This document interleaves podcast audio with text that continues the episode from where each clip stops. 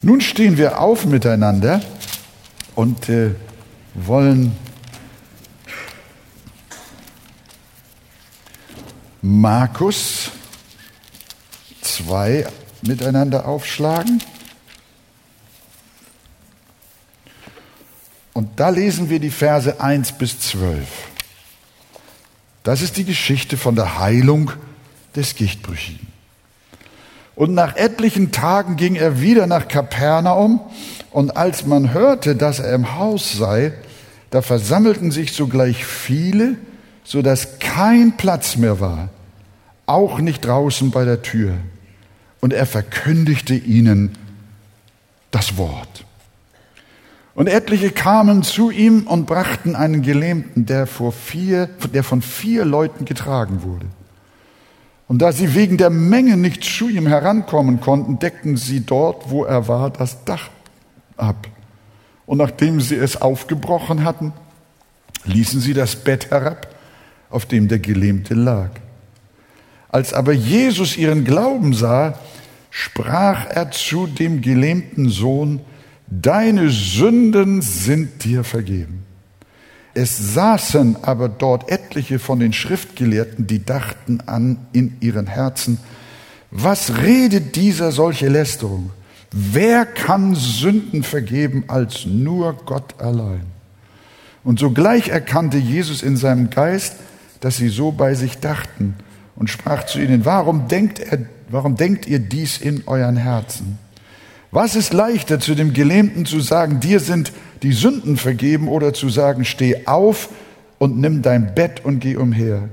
Damit ihr aber wisst, dass der Sohn des Menschen Vollmacht hat, auf Erden Sünden zu vergeben, sprach er zu dem Gelähmten, ich sage dir, steh auf und nimm dein Bett und geh heim. Und er stand sogleich auf, nahm sein Bett und ging vor aller Augen hinaus, so dass sie alle erstaunten, Gott priesen und sprachen, sowas haben wir noch nie gesehen. Ja, gelobt sei der Name des Herrn. Amen. Ja, sowas haben wir noch nie gesehen. Dieser Bericht, der quillt über von Wahrheit, dass es nicht möglich ist, liebe Geschwister, jeden einzelnen Punkt dieses Heilungsberichtes mit euch durchzugehen. Aber ich habe einige Wahrheiten herausgenommen, die uns, so hoffe ich, durch Gottes Gnade und durch die Wirkung seines Geistes ansprechen. In Vers 3 haben wir gelesen, dass dieser Kranke von wie vielen Männern zu Jesus gebracht wurde. Es waren vier. Vier. An jeder Ecke von der Matratze oder dem Bett einer. So stelle ich mir das jedenfalls vor. Und diese vier sind, wie ich finde, ein sehr starkes Bild dafür, wie wahre Evangelisation aussieht. Was geschieht, wenn Seelen gewonnen werden? Diese vier brachten den Kranken nicht nur zu Jesus, sondern wie ihr aus der Geschichte gehört haben, sie brachten ihn fast zu jedem oder um jeden Preis zu Jesus. Ich kann mir vorstellen, dass da noch eine Rechnung hinterher zu ihnen gekommen ist. Wenn jemand dabei geht und mein Dach abdeckt, um von oben jemand runterzulassen, das ist ja gut gemeint, aber wer soll denn den Dachdecker bezahlen? Ich glaube, das ist nicht ohne Kosten für diese vier abgelaufen. Da war Schadenersatz notwendig. Das war teuer. Das hat sie was gekostet, im wahrsten Sinne des Wortes. Und so, liebe Gemeinde, glaube ich, Menschen zu Christus zu bringen, das kostet was. Das kostet Leidenschaft. Das kostet Liebe. Das kostet Ideenreichtum. Das kostet Organisation. Ja, das, das kostet viel. als sie sahen, dass sie wegen Überfüllung keine Chance hatten, auf direkten Weg ins Haus zu Christus zu kommen, stiegen sie mit ihrem Patienten aufs Dach. Was für ein Einsatz für einen einzigen Mann, für eine einzige Seele.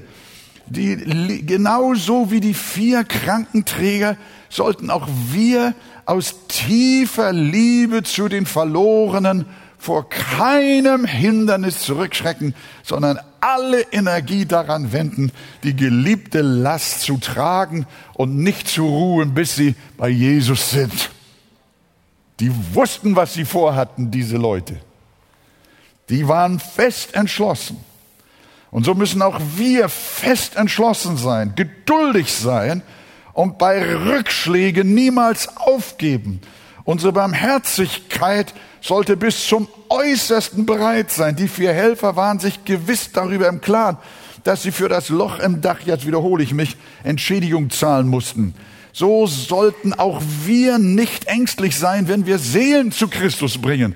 Denn sie sind so sehr verloren. Spurgeon hat gesagt, dass sie buchstäblich auf Biegen und Brechen gerettet werden müssen. Äh, und wenn unsere Herzen, so schreibt er weiter, wenn unsere Herzen wirklich auf das geistliche Wohl der Verlorenen gerichtet sind, dann wird unsere Sehnsucht, ihre Seele gerettet zu sehen, auch Mauern und Dächer durchbrechen. Könnt ihr das bestätigen? Nee, ihr seid so leise. Ja, ich, das, das ist das, Seelengewinnung ist ja auch eine besondere Gnadengabe. Ne? Evangelisation ist eine Gnadengabe. Es gibt Menschen, die sind besonders da begnadet. Und äh, wir freuen uns immer wieder, dass liebe Menschen auch in unserer Gemeinde eine, eine Liebe, eine, ein Engagement an den Tag legen, um Menschen auch auf Jesus anzusprechen. Ich denke, wir haben es gerade gelesen äh, in Arche aktuell, dass am nächsten Samstag habe ich oder habe ich das nicht richtig gelesen, da ist wieder ein Evangelisationseinsatz in äh, in, äh, ja, hier, Evangelisationseinsatz mit Daniel Rosenberg und Team im Mercado Center in Altona. Ich wünsche diesen Krankenträgern Gottes Segen, sollen alle hier reinkommen. Seid ihr einverstanden? Und so sehen wir, was uns diese vier Leute äh, sagen. Äh, Mission, sagen manchmal Menschen, ist nicht mehr zeitgemäß. Andere sagen, sie zerstört unsere Kultur. Aber unser Gebet ist, dass unsere Arche-Gemeinde auf den Zubringerdienst zu Jesus voll ausgerichtet ist. Das sollte auch unser Hauptstreben zur Ehre Christi sein, Seelengewinn. Und wenn ich an die Taufen denke, wir hatten ja jetzt schon in diesem äh, noch jungen Jahr bereits 28 Menschen, die wir äh, aufgrund ihres Bekenntnisses, dass sie sich zu Christus bekehrt haben, durften wir sie taufen. Könnt ihr euch noch erinnern? Und ihr erinnert euch auch noch an ihre Zeugnisse, die mir ja teilweise durch Mark und Bein gegangen sind. Äh, da, und wisst ihr, was da ganz bewegend auch äh, ist, jedenfalls empfinde ich das, wenn dann ein Täufling im Wasser steht und dann wird ein anderer dazugerufen und meistens sagt Andi dann, das sollte der oder die Person sein, die jetzt zum Gebet für den Täufling zukommt, die einen gewissen Dienst hatte an diesem Menschen, der jetzt getauft werden will. Und das sind dann ja, haben wir in Erinnerung, das sind dann ja bewegende Geschichten.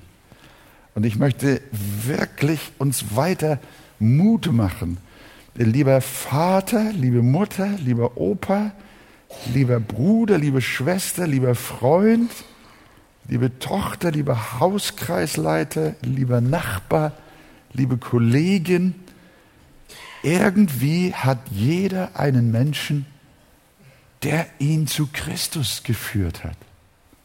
Manchmal geschieht es unvermittelt, ohne Menschen. Das ist aber sehr selten, dass manchmal Menschen träumen und kein Evangelist da ist und keiner, der das Zeugnis ablegt. Aber in der Regel gebraucht Jesus Menschen und ich möchte uns Mut machen, dass wir in unseren Familien auch diesen, diesen Trägerdienst erkennen. Diesen Einsatz für die Gelähmten, für den Schwachen, den Unerretteten, den Hilflosen, den Sünder. Wir brauchen viele Krankenträger. Wir brauchen mehr als vier. Stellt euch vor, wenn jeder vier braucht und zehn sollen gerettet werden, dann brauchen wir schon 40. Und wenn 100 gerettet werden, dann brauchen wir schon. Also wir müssen, wir müssen heute Morgen uns richtig äh, da schärfen lassen und vorbereiten lassen, in unser Herz aufnehmen. Ja, Herr Jesus, zeig mir, wo ist ein Gelähmter? An meinem Arbeitsplatz, an der Universität, in meiner Nachbarschaft, in meiner Familie, in meiner Verwandtschaft. Vielleicht ist es dein eigener Ehemann oder dein eigenes Enkelkind. Gib nicht auf, bete dafür. Ich erinnere mich an das Zeugnis, das uns der Yoshi, Mensch, eigentlich muss er seine Geschichte erzählen. Es ist unglaublich, was der Bengel erlebt hat. Ganz, ganz kurz. Wenn ich es falsch sage, musst du mich unterbrechen. Nur ganz kurz, ganz kurz, aus der Erinnerung. Er ist der Enkeljunge von den Eltern Merz. Geht weg vom Glauben. War vielleicht noch niemals da. Ist auf der Flucht vor Gott. Flieht bis nach Mallorca, ganz allein. Hat sogar irgendwas mit so einer Art Teufelsanbeterei zu tun oder einem okkulten Typen da. Und er kommt in Mallorca an und sucht eine Herberge. Und wisst ihr, wer ihn empfängt? Eine Gruppe von wiedergeborenen Christen. Halleluja! War das so? Was? Nicht ganz, aber fast, ja. Also so habe ich das in Erinnerung. Das hat, ich habe mir seine Geschichte angehört, das hat ungefähr eine Stunde gedauert, nicht wahr? Ja, ja. Und da habe ich vielleicht manches vergessen bei dieser kurzen Zusammenfassung. Aber auf jeden Fall ist er hier, er war gelähmt und er ist gesund geworden. Stimmt das? Ja. Ja. Freuen wir uns darüber. Das ist ein lebendiges Zeugnis. Ja. Und und, und Ewald und Elfriede, entschuldigt, wenn ich euch hier heute so vorkriege. Wir haben keine Fernsehaufnahmen, dann sind wir mal unter uns, nicht wahr? Ja. Die haben zu Hause gesessen und für den Jungen gebetet. Diese Geschichte, die ich erzählt habe, ist ja Monate gegangen, lange gegangen. Aber Gott hat doch das Gebet erhört. Die Krankenträger deiner Familie sind ans Ziel gekommen und haben dich zu Jesus gebracht. Wer möchte ein Krankenträger werden? Darf ich mal eure Hände sehen? Ja, Halleluja. Dann gibt es noch viel Hoffnung für Gelähmte. Dann gibt es noch viel, viel Hoffnung für Gelähmte. Ich, ich freue mich jedes Mal, wenn wir dann, wenn wir dann so auch Zuschriften bekommen. Vor wenigen Tagen äh, habe ich äh, eine E-Mail in die Hand gekriegt vom Büro. Da schreibt jemand, danke, liebe Arche. Nun ist es 15 Jahre her, dass ich dank eurer Predigten zum lebendigen Glauben an Jesus Christus gefunden habe. Schon lange her. Manchmal treffen wir Menschen und dann erzählen sie uns solche Geschichten. Wir predigen, haben keine Ahnung, was da irgendwo passiert. Und dann melden die sich auch nicht, diese. Und irgendwann kommen sie hierher. Vor ein, paar, vor ein paar Wochen kommt jemand hier rein und sagt, guten Tag, Herr Pastor. Sie kennen mich nicht, aber ich kenne Sie. Und dann der nächste Satz, durch ihre Dienste habe ich Jesus Christus gefunden und bin errettet. Dann kommen mir die Tränen. Ja, ein guter Träger, das sind auch unsere Fernsehsendungen, also und das Evangelium, das wir verkündigen. Also unsere, unsere Häuser, unsere Hauskreise, unsere Kanzeln, unsere Medienarbeit, unsere Taube, unser persönliches Wort, unser Zeugnis, unsere Liebe, unsere Evangelisation, unsere Seelengewinnung, das wird symbolisiert durch diese vier Krankenträger. Und Gott möge uns helfen. Ich freue mich bald, bald noch zu sehen, ob ich das noch erlebe. Da oben sind immer noch so viele Plätze frei. Aber da sitzen auch schon immer mehr Leute da. Und hier unten, je nachdem, was für eine Art Versammlung wir haben, wird schon ziemlich rappelvoll. Aber ich sehne mich nach dem Tag, wenn hier alles überfüllt ist und plötzlich ist da oben einer zu Gange und lässt. das, das, Das wäre doch was, ihr Lieben. Und möchte, dass der Kranke auch zu Jesus kommt, nicht wahr? Dass Gott sich der Menschen erbarmt, dass sie nicht mehr reinkommen, dass sie auch draußen, wie es im Text heißt, dass sie auch draußen keinen Platz mehr haben, weil das Leben, das durch Jesus Christus Menschen empfangen, so herrlich ist, dass sie danach verlangen und Hunger haben, Gott zu erleben und von Jesus Christus gerettet zu werden. Das ist etwas ganz Großartiges. Also das, liebe Geschwister, sind die vier Krankenträger. Was geschieht nun, als der Kranke rücklings, müsst ihr euch vorstellen, auf der Erde vor Jesu Füßen liegt und die vier Kammer, Kameraden von oben erwartungsvoll durch die Decke schauen. Wir lesen nicht, dass sie irgendein Wort gesagt haben. Das war auch gar nicht nötig. Jeder wusste, was hier Sache ist. Sondern sie waren so voller Spannung und voller Erwartung. Was sagt jetzt Jesus? Die da oben, der Kranke und alle, die rumstanden. Was sagt Jesus nun?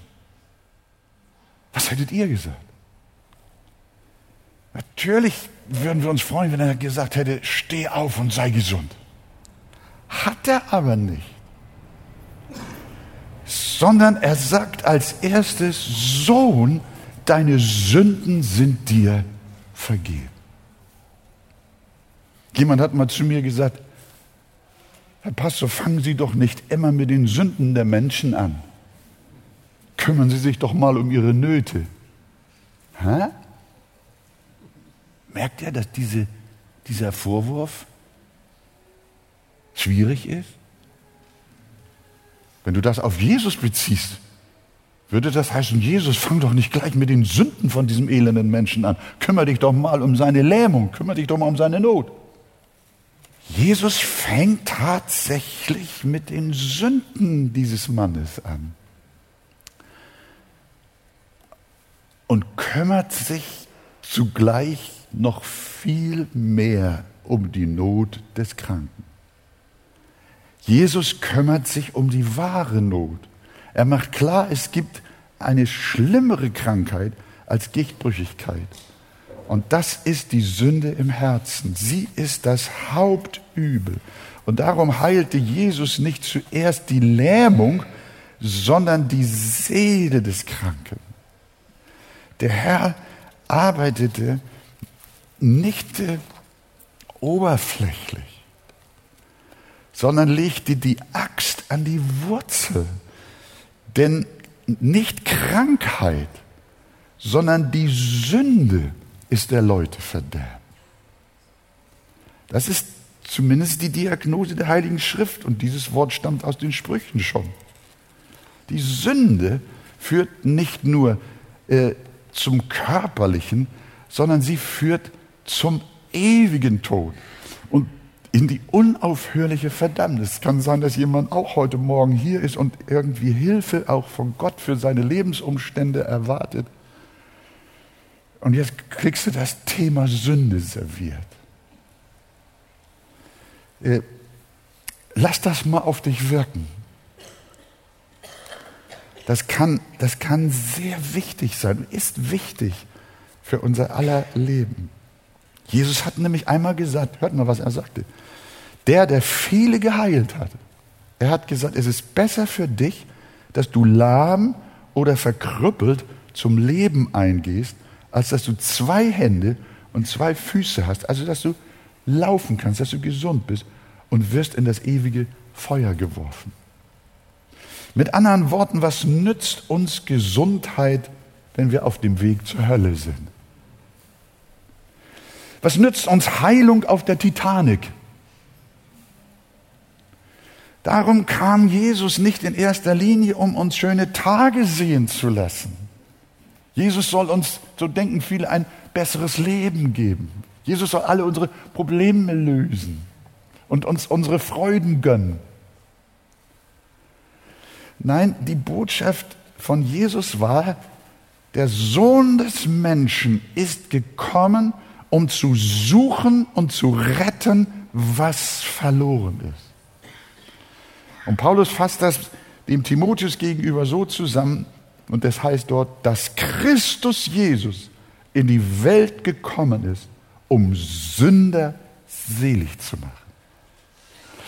Das ist das A und das O der Sendung Jesu.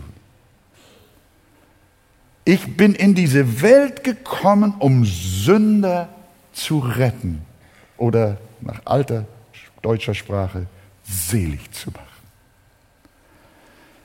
Unsere Regierung versucht mit immer mehr äußeren Vorkehrungen das Böse in der Gesellschaft einzudämmen. Es ist immer interessant, wenn hier ein Terrorüberfall irgendwo stattgefunden hat oder andere äh, Ausschreitungen, äh, wie zum Beispiel äh, G20-Treffen und so weiter, äh, ganze Stadtteile kurz und klein geschlagen werden, dann ist die Regierung in der Regel dabei und fordert oder wünscht sich gegenseitig schärfere Gesetze.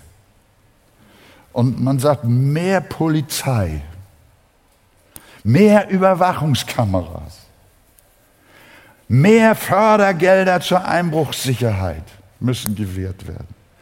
Aber niemand in der Politik kommt auf die Idee, sich mit den Herzen der Menschen zu befassen. Sie, sie wollen das durch Vorschriften und durch Beobachtungen und durch durch, ja, durch Eingrenzung der ganzen Geschichte. Aber Jesus sagt, das Böse kommt aus dem, aus dem Herzen. Ich habe noch nie eine Parlamentsdebatte im Bundestag gesehen oder gehört, in der irgendeiner mal den Vorschlag gemacht hat, wir müssen auch mal an den Herzen, an die Herzen der Menschen kommen. Das sagt nur Jesus. Das sagt das Evangelium. Ich glaube, er ist klug. Er weiß es. Er weiß, worin das Hauptübel der Gesellschaft besteht. Auch wenn das Wort Sünde selbst auf den Kanzeln kaum noch vorkommt, Jesus spricht es aus. Er nimmt das Wort Sünde nicht leicht und sagt nicht, komm, nun reden wir nicht über Sünde, vergiss es doch. Darüber wollen wir nicht reden. Das ist alles nicht so schlimm. Nein, die nasse Wohnung ist schlimm und der schlechte Chef ist schlimm und die geringe Sozialhilfe ist schlimm und, und so weiter und so fort. Alles ist schlimm. Meine Sünde na, das kannst du vergessen. Nein, das sagt Jesus nicht. Jesus sagt nicht, die Sünde kannst du vergessen. Da, da brauchst du dich nicht mit beschäftigen. Belaste dich bloß nicht damit. Du bist ein feiner Kerl. Na, du bist nicht schuldig. Aber Jesus sagt, nein. Er ist ein richtiger Arzt, ein korrekter Arzt, der der Ursache auf den Grund geht. Er weiß, dass der Mensch Buße und Vergebung braucht. Seine Seele muss gerettet werden. Und Gott helfe uns, dass auch wir diese Botschaft immer wieder in den Mittelpunkt stellen und die Verlorenen nirgendwo anders hinbringen als zu Jesus. Darum muss es auch hier in der Arche gehen. In diesem Zusammenhang stellt sich auch die Frage, ob es Sinn macht, mit Ungläubigen um körperliche Heilung zu beten.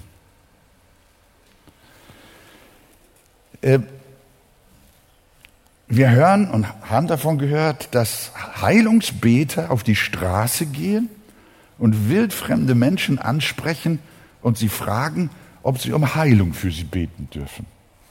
Manchmal nennt man das auch sogenannte Healing Rooms. Dann lädt man ungläubige Menschen ein, um ihnen dann mit ihnen für ihre Krankheit zu beten. Deswegen auch Healing Rooms. Auch wenn das gut gemeint ist, sollten wir das nicht tun. Jesus hat es auch nicht getan. Sondern wir sollten die Menschen zuerst auf die Verlorenheit ihrer Seele ansprechen. Denn was nützt es, wenn ich alle Gesundheit der Welt hätte und der Schaden meiner Seele nicht geheilt ist? Denn das, was uns von Gott trennt, das ist nicht unsere multiple Sklerose. Das ist nicht unser Krebs oder unser Zucker sondern was uns von Gott trennt, das ist unsere Sünde. Eure Missetaten trennen euch von Gott, sagt die Bibel. Eure Sünden verbergen sein Angesicht vor euch, dass er nicht hört. Und das, liebe Geschwister, ist nicht nur bei Unerretteten zu bedenken, sondern auch bei Gläubigen. Auch wenn die Bibel nicht lehrt, das möchte ich jetzt betonen, dass ihr das nicht jetzt falsch versteht. Auch wenn die Bibel nicht lehrt, dass eine bestimmte Krankheit, die jemand erleidet, auf eine bestimmte Sünde in seinem Leben zurückzuführen ist und somit Strafe für sein Fehlverhalten ist, im direkten Sinn eins zu eins. Und dennoch mahnt uns die Schrift immer wieder auch unsere Sünde rauszutun. Auch als Gläubige, nicht nur der Gelähmte hier, muss als erstes seine Sünde raustun, sondern auch wir, die wir Jesus kennen und nachfolgen. Und das auch im Fall von Krankheit. Jakobus, der die Kranken einlädt, die Ältesten zu rufen und sich mit Öl salben zu lassen, der schreibt, und das Gebet des Glaubens wird dem Kranken helfen und der Herr wird ihn aufrichten. Und jetzt kommt, bekennt einander eure Sünden und betet füreinander, dass ihr gesund werdet. Da wird ein Link, wie man heute so schön sagt, hergestellt. Da gibt es eine Verknüpfung zwischen unserem Leben, der Art unseres Lebens und der Bitte um Heilung. Und das sehen wir hier bei dem Gichtbrüchigen. Jesus trennt das Krankheitsleiden dieses Menschen nicht von seiner Sünde. Gott möchte, dass wir immer mit einem reinen Herzen zu ihm kommen.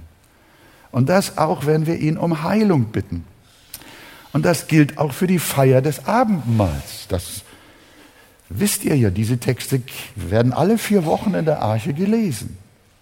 Da steht in 1. Korinther 11, wer nun unwürdig von dem Brot isst oder aus dem Kelch des Herrn trinkt, das heißt, wer es im Angesicht von Sünde tut, wer es im Angesicht von anhaltender Sünde tut oder bewusster Sünde tut, wer es Wer, es, wer den Kelch des Herrn trinkt im Angesicht eines unsauberen Lebenswandels,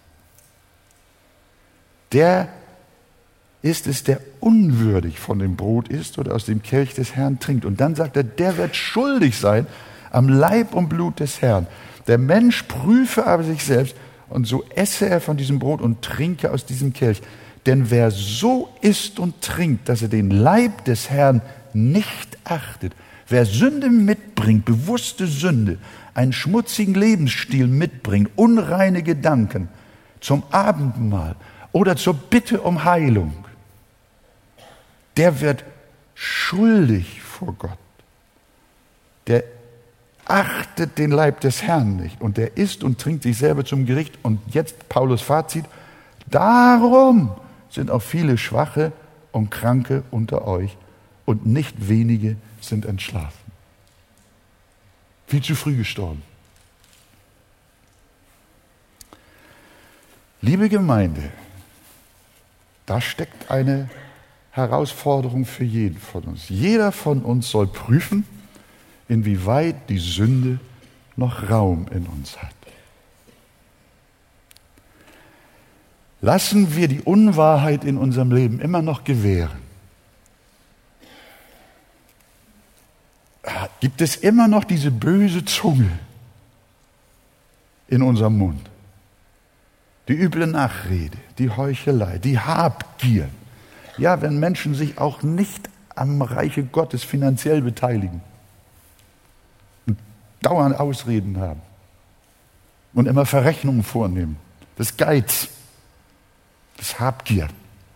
Mach, was du möchtest, auch mit deinen Finanzen. Wir gehören nicht zu der Gruppe von Gemeinden und Kirchen, die die Menschen drängen. Es muss auch hier aus dem Herzen kommen. Aber ich möchte in diesem Zusammenhang auch darauf aufmerksam machen, dass es sündige Verhaltensweisen gibt, die wir kaum auf der Rechnung haben und von denen wir glauben, das spielt keine Rolle. Nein, wenn du Unwahrheit kultivierst, wenn Zorn in deinem Leben ist, die Bitterkeit, die heimliche Augenlust, diesen zersetzenden Geist des Ehebruchs und der Hurerei. Was, was ist in unserem Herzen, in jedem Einzelnen von uns? Dann müssen wir auch von, müssen wir uns wirklich sagen lassen, jeder von uns trägt Verantwortung. Und das nicht nur für sich selbst, sondern für die ganze Gemeinde. Dein Lebensstil und meiner, sei er rein oder unrein, entscheidet über den Segen oder den Unsegen in der Gemeinde. Die Gemeinde wird um deinetwillen gesegnet oder um deinetwillen ist der Segen ausgesperrt. Wenn wir wollen, dass Gott viel Segen und Heil schenkt, dann muss jeder bei sich den Sauerteig auskehren, der den ganzen Teich, den ganzen Gemeindeteich, den Leib der Gemeinde verdirbt. Als Israel an der kleinen Stadt Ai scheiterte, da lag es an einem einzigen Mann namens Achan. Bibelleser können sich an diese Geschichte erinnern. Er hatte sich an dem sogenannten Gebannten persönlich bereichert. Und damit, das war alles geheim, keiner wusste das. Und damit hat er ganz Israel ins Unglück gestürzt. Seine private Sünde hatte schwere Auswirkungen auf das ganze Volk, sodass Gott zu Josua sprach, es ist ein Bann in deiner Mitte, Israel. Du kannst vor deinen Feinden nicht bestehen, bis ihr den Bann aus eurer Mitte wegtut. Es kann sein, dass du, wir, wir, ich weiß ja, wie das ist. Wir, wir, wir werden auch so vom Denken und von der Art, wie die Welt so lebt, mit, wie sie auch mit Gesetzen, mit Steuererklärung umgeht und mit, mit Wahrheit und Unwahrheit, mit Schwarzarbeit, mit, mit krummen Wegen und, und Betrügereien. Das ist ja ein bisschen. Und wir genehmigen uns als Christen da manchmal auch einen Schnaps von. Das hat Auswirkungen. Komm nicht aus einer Woche von Unreinheit und fordere, dass hier in der Gemeinde die Erweckung stattfinden soll. Das geht nicht. Sondern jeder hat Anteil. Hier kann man diesen Hebel sehen. Wenn du von der Lähmung heil werden willst, wenn du Gott begegnen willst, wenn Gott dich segnen soll, dann ist erstmal Sünde das Thema. Dann müssen wir mit dem Unrecht, das in unserem Leben noch vorhanden ist, uns auseinandersetzen. Wir sehen, das Hauptübel ist immer die Sünde. Der Gichtbrüchige muss sie aus seinem Leben hinaus tun. Die Kranken in der Gemeinde sollen es. Und jeder Einzelne muss es tun. Wir müssen dringend die Worte hören, Sohn, dir sind deine Sünden vergeben. Dann ist der Weg frei für den vielfältigen Segen Gottes, für seine Nähe und für seine Hilfe. Gott erbarme sich über uns, dass wir uns immer wieder reinigen von den Sünden unserer Natur. Sollte, sollte jemand dabei sein, sich irgendwie in heimlicher Sünde zu befinden, hier oder da, dann möchte ich dir sagen, überleg dir gut, was du da heimlich machst. Das hat ganz bittere Auswirkungen auf uns alle.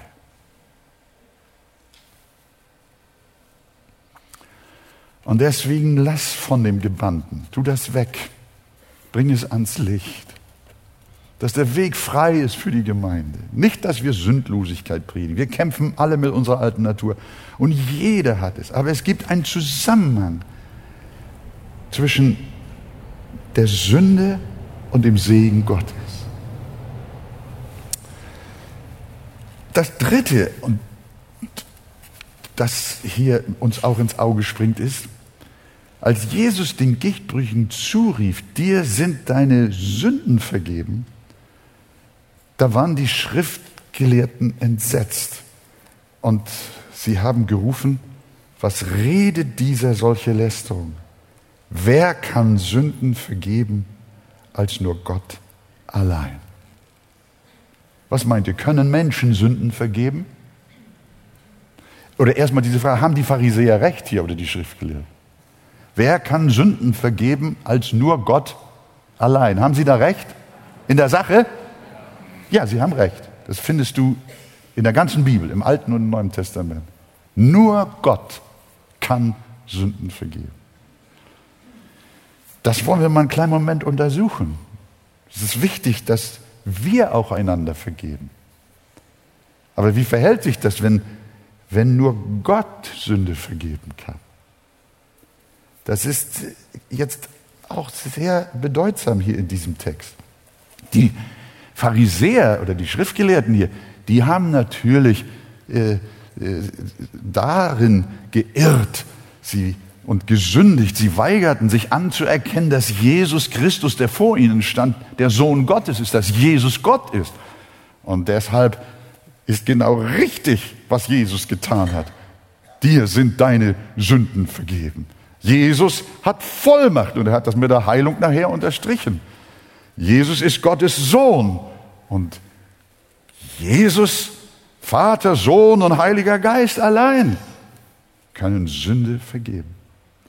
Es ist gut, wenn Menschen uns vergeben und wenn wir ihnen vergeben. Aber wir müssen beachten, dass kein Mensch aus sich selbst heraus oder lass mich mal so sagen, wenn du mich um Verzeihung bittest, oder umgekehrt, ich bin der Sünder, wenn ich dich um Verzeihung bitte und du mir vergibst, ist dann meine Sünde aus der Welt? Einige schütteln mit dem Kopf. Aber das sind nicht viele. Nochmal. Wenn du mir vergibst, ist dann meine Sünde aus der Welt? Nein, nein, sie ist nicht aus der Welt. Und manchmal wird auch in den Gemeinden und in der Psychologie sowieso die Schuldfrage als eine Psychofrage verstanden.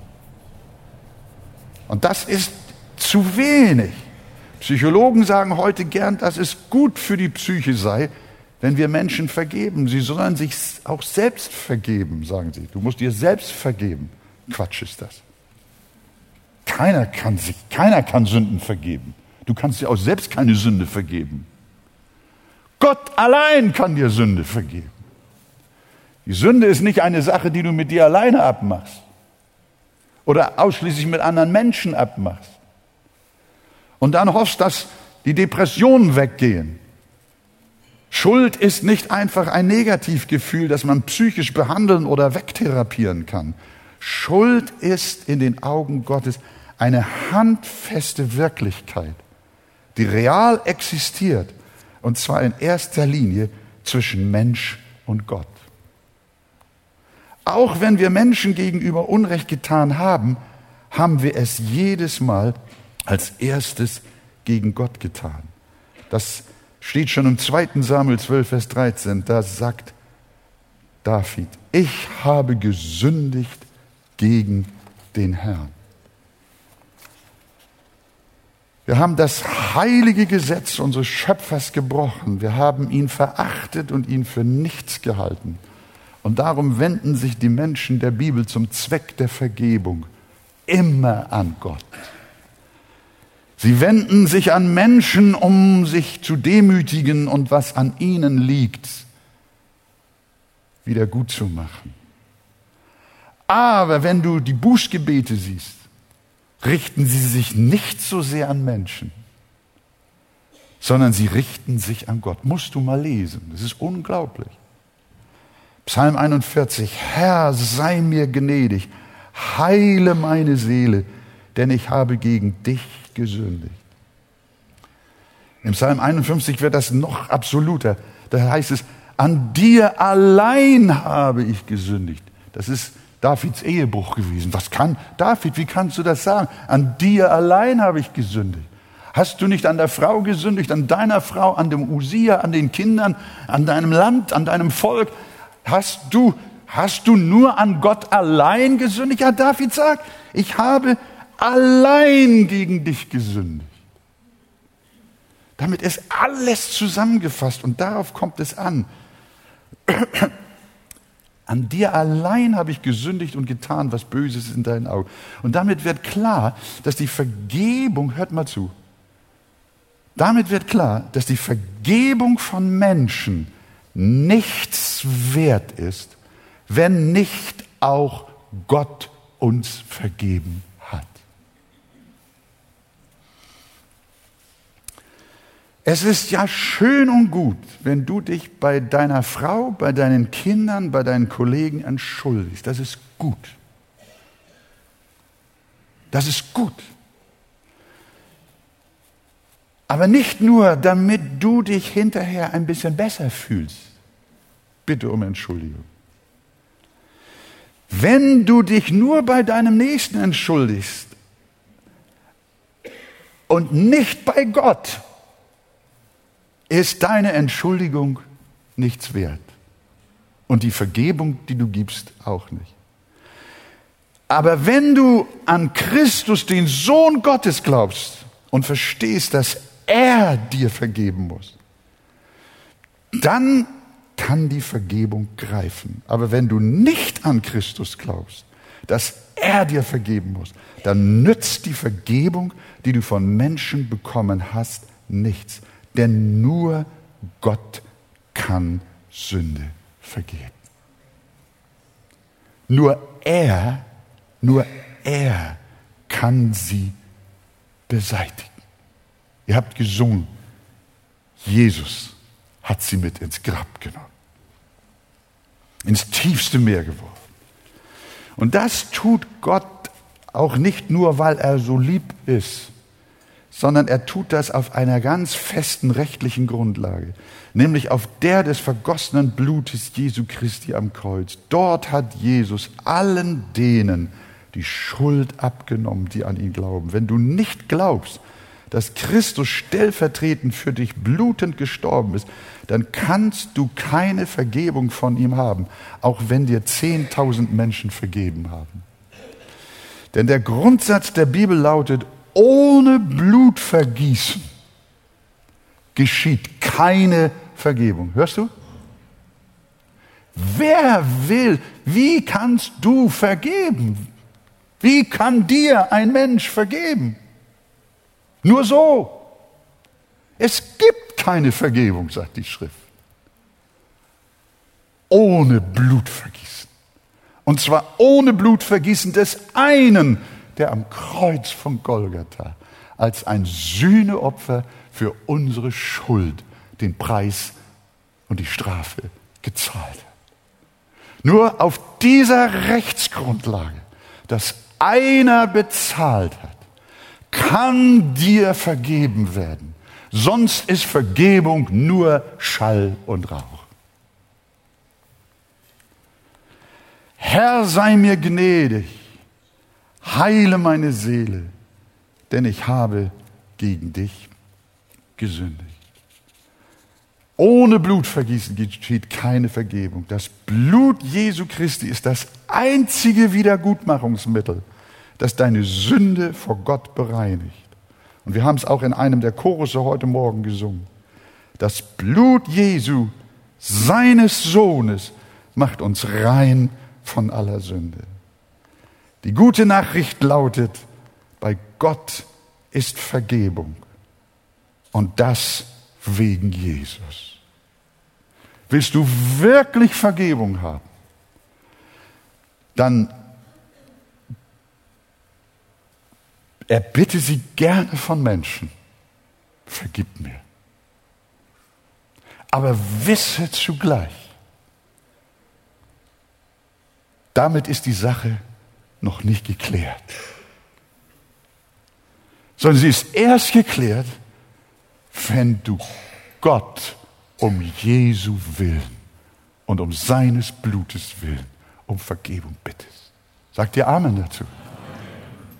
Das ist der Kern des Evangeliums. Das ist der Kern des christlichen Glaubens.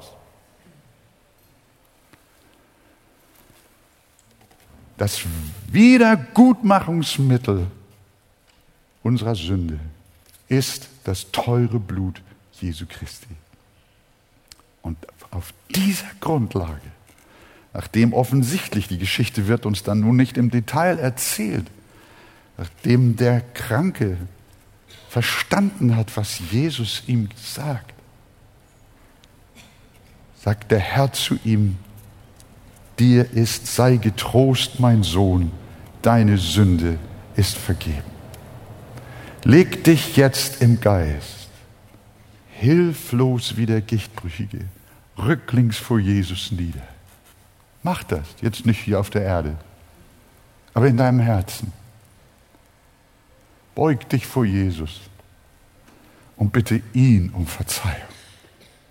Mach das. In der Angelegenheit, in der du dich mit Menschen auseinandersetzt. Bitte ihn, Herr Jesus, vergib du mir meine Schuld. Gegen dich habe ich gesündigt. Nicht in erster Linie gegen meine Familie. Das wohl. Aber du bist es, der heilige Gott, dem ich ins Gesicht geschlagen habe. Gegen dich allein habe ich gesündigt. Vergib mir. Bitte Gott um Verzeihung. Bitte Jesus um Vergebung. Jetzt. Mach das in deinem Herzen. Und dann kommt das Wort. Sei getrost, mein Sohn. Deine Sünden sind dir vergeben. Und dann wird dir im übertragenen Sinn genau das passieren, was danach der Lahme erlebte. Denn anschließend hat der Herr zu ihm gesagt, ich sage dir, steh auf, nimm dein Bett und geh heim. Die Befreiung von der Sünde die Vergebung hat eine entfesselnde Wirksamkeit. Nicht nur auf bestimmte, in bestimmten Bereichen deines Lebens, sondern für dein gesamtes Leben.